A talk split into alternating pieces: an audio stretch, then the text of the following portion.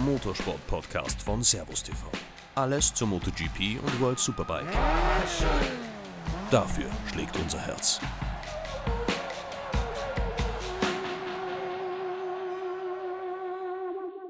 Was war das denn bitte für ein verrückter Rennsonntag in Thailand am vergangenen Wochenende? Strömender Regen, Verzögerungen, Rennabbrüche in der Moto 2 und dann noch ein super spannendes MotoGP-Rennen. Und einmal mehr war es der Regenkönig Miguel Oliveira, der am Ende ganz oben am Siegertreppchen gejubelt hat. Warum einmal mehr? An alle, die es damals verpasst haben, schon in Indonesien zu Beginn der Saison war er derjenige, der im Regenchaos am stärksten war. Nach Sieg Nummer 2 ist es jetzt definitiv an der Zeit, den Portugiesen mal ein bisschen besser kennenzulernen. Daher gibt es heute eine Spezialepisode unseres Passion Podcasts mit the one and only Miguel Oliveira.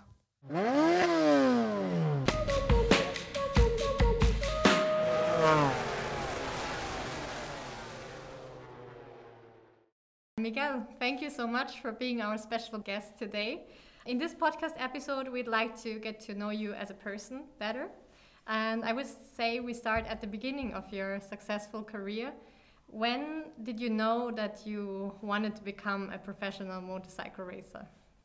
Uh, it's quite difficult to to know the exact moment. I think uh, when you look back and you um, look through all the years that you have been racing, there wasn't really a specific moment that you that you can say that this turned things around. I guess that would be just uh, maybe when I was in the World Championship, uh, racing in 125 in 2011.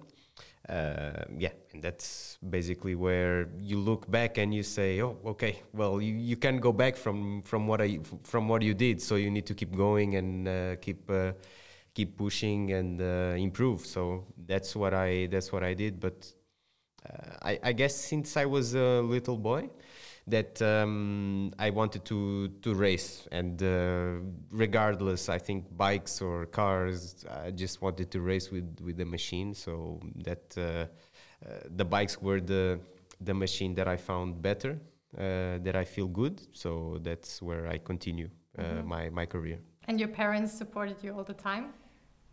Yes, they did. Uh, I, I, I owe I owe them the, the success I have, especially to my father, because he was behind me 200% and uh, he was not giving up on, on my dream. Um, and I guess for him, I mean, economically was a big struggle, but we but we made it year by year with the help of friends and some sponsors and some really key people in my in my career that helped me to reach uh, a good level. Yeah. Looking back on your successful career, was there one moment that you really kept in mind over the years? Well, luckily, there are definitely good moments that you keep in mind, especially the, the victories, the, the, the hard times that became uh, rewarded by, by a big win or a big result.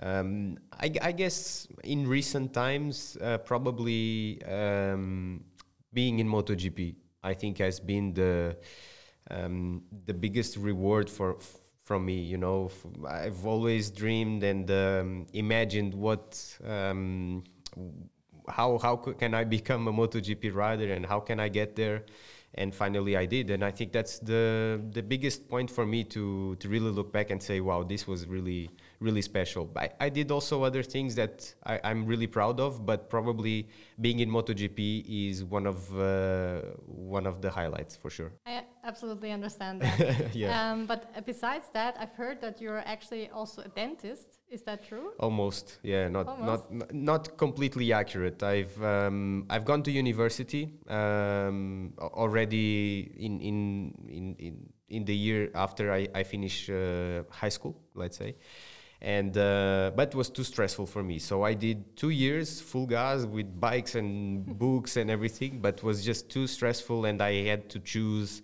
uh, which which moment I want to, which area I want to give my 100%, mm. and I choose for sure my career because that's the timing, right? So uh, dentistry has uh, gone to third plan, but is for sure something I want to Ah, yeah, so in the- probably in the pursue future, in the maybe? future. Okay. Yes, yes.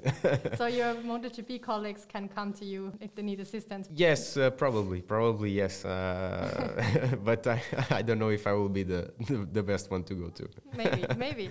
Let's look on the race weekends. Um, before that or between them, how do you keep in shape? Like, what sports program do you have generally? Uh, so during the season, it's um, it's very uh, it, it can change a lot because depends how tired you are from races and from from traveling. Especially people underestimate how tired uh, you get from from traveling, and it's just travel. But nowadays, even in Europe, it takes half a day for you to travel. It's crazy. So um, it's it's not easy for sure. So you get uh, you get the plan basically. Um, do do a little bit of work like conditioning work uh, do a bit of cardio whether running or, or, or cycling i like to cycle quite a lot. Um, but lately i've been running more than cycle so it's something that you can really adapt and see how how is your how are your muscles and how you can really feel more relaxed going into the to the race weekend week by week it can change quite a lot. So uh, uh, in the preseason, I, I think it's more of a plan that you follow and you can really uh, expect uh, much more. But during the season, I mean, you can do different different things to keep in shape. For sure, yeah. Is it also part of your program to ride bikes in your free time? Uh, for example, this summer I didn't ride anything. I just stayed at uh, you know uh, at home and tried to enjoy the family as much as possible because I knew that after this five long week break we're gonna have a crazy schedule. So um, I didn't ride any bikes. Also, I think it's quite hard for me to find uh, any feeling related to MotoGP uh, in any other bike, even a 1000 stock bike. It's it's quite difficult, you know. So um, I rather prefer to have my my actual last feeling with the bike and then coming to the bike again and feeling like I'm at home Yes. rather than riding a lot on other bike and not feeling quite ready and you see that many riders they, they do a lot of laps uh, when they are uh, off off off the, their competition bike and when they come they more or less like like the guy who doesn't ride so You're right, yeah. uh, I, I don't I don't see it as a priority. Maybe to have fun and to build some muscle memory, I, I think it's it's good. And when it's not about sports and getting in shape, what else are you doing in your free time? Any hobbies? Yeah, I don't have free time uh, with the nine uh, nine month uh, daughter. I lost my free time completely. So now uh, that's that's all to, gone to her and to and to family, uh, to my wife, and taking care of both of them. So uh, it, it it takes a lot. It's it's a hard job being a parent. I guess so. But are they are they traveling with you? Yes, yes, Okay. yes. Some races they are. So here in Europe, they traveled uh, to, to to Austria to to see the race, and the next race is gonna be Spain. They of course been in Portugal, uh, being the home GP, um, and a few races in Italy. So yeah, my my my daughter Alice, uh, she traveled already quite a lot. So uh, I'm proud of that. You know, it's hard. It's hard to travel with all the kid stuff, with the, with the baby stroller, with the with the bags, with the extra things from your wife, with your bag and everything. But finally, uh, it's it's it's tiring, but it's a super nice feeling to to go through this. Uh, having them to witness you know it's it's quite nice Of course. So you seem to be an expert on it already. So you have done it already several Almost. times. You're not living in Portugal anymore, are you? no i'm living in vienna yeah based in Vienna. uh, in austria yeah But you still have a very strong connection to Portugal. no? Yes, of course. Yes, I'm Portuguese, and uh, you know, it's uh, my my family's uh, all the time there, and uh, you know, I, I I still go back a lot to Portugal, and that there are my roots. You know, it's my my home within within my heart. So it's quite hard not to take out some Portuguese out of me. You know. Mm, and what does it mean to you that you're like a national hero in that country?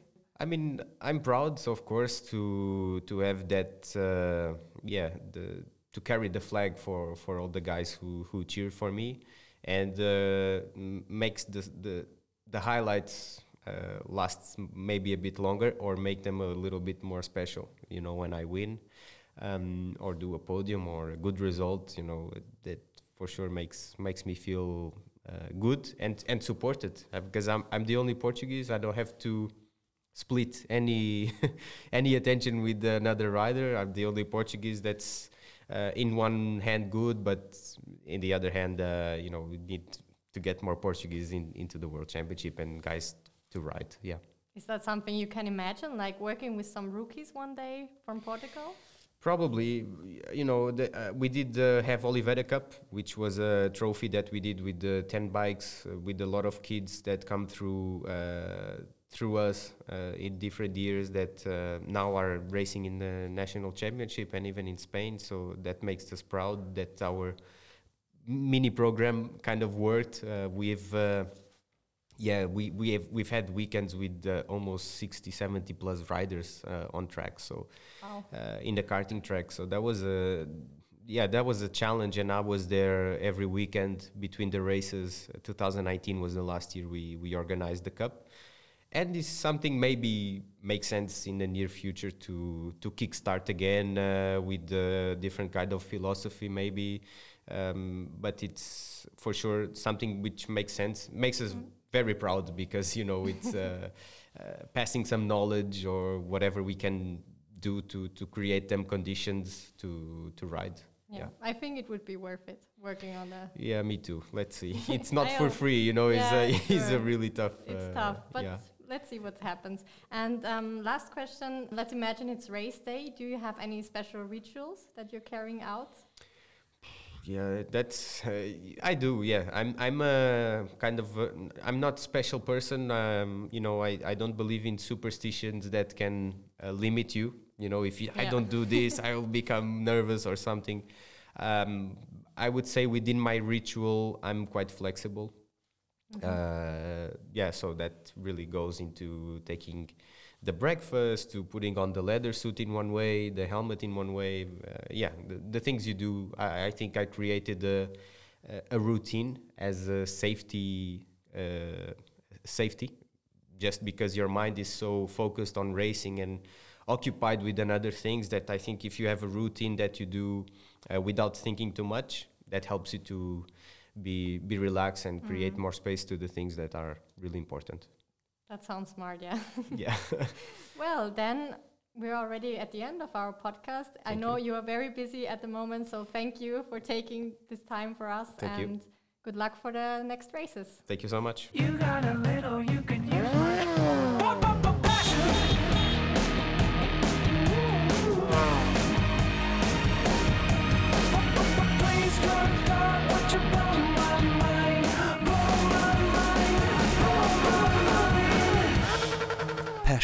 der Motorsport-Podcast von Servus TV.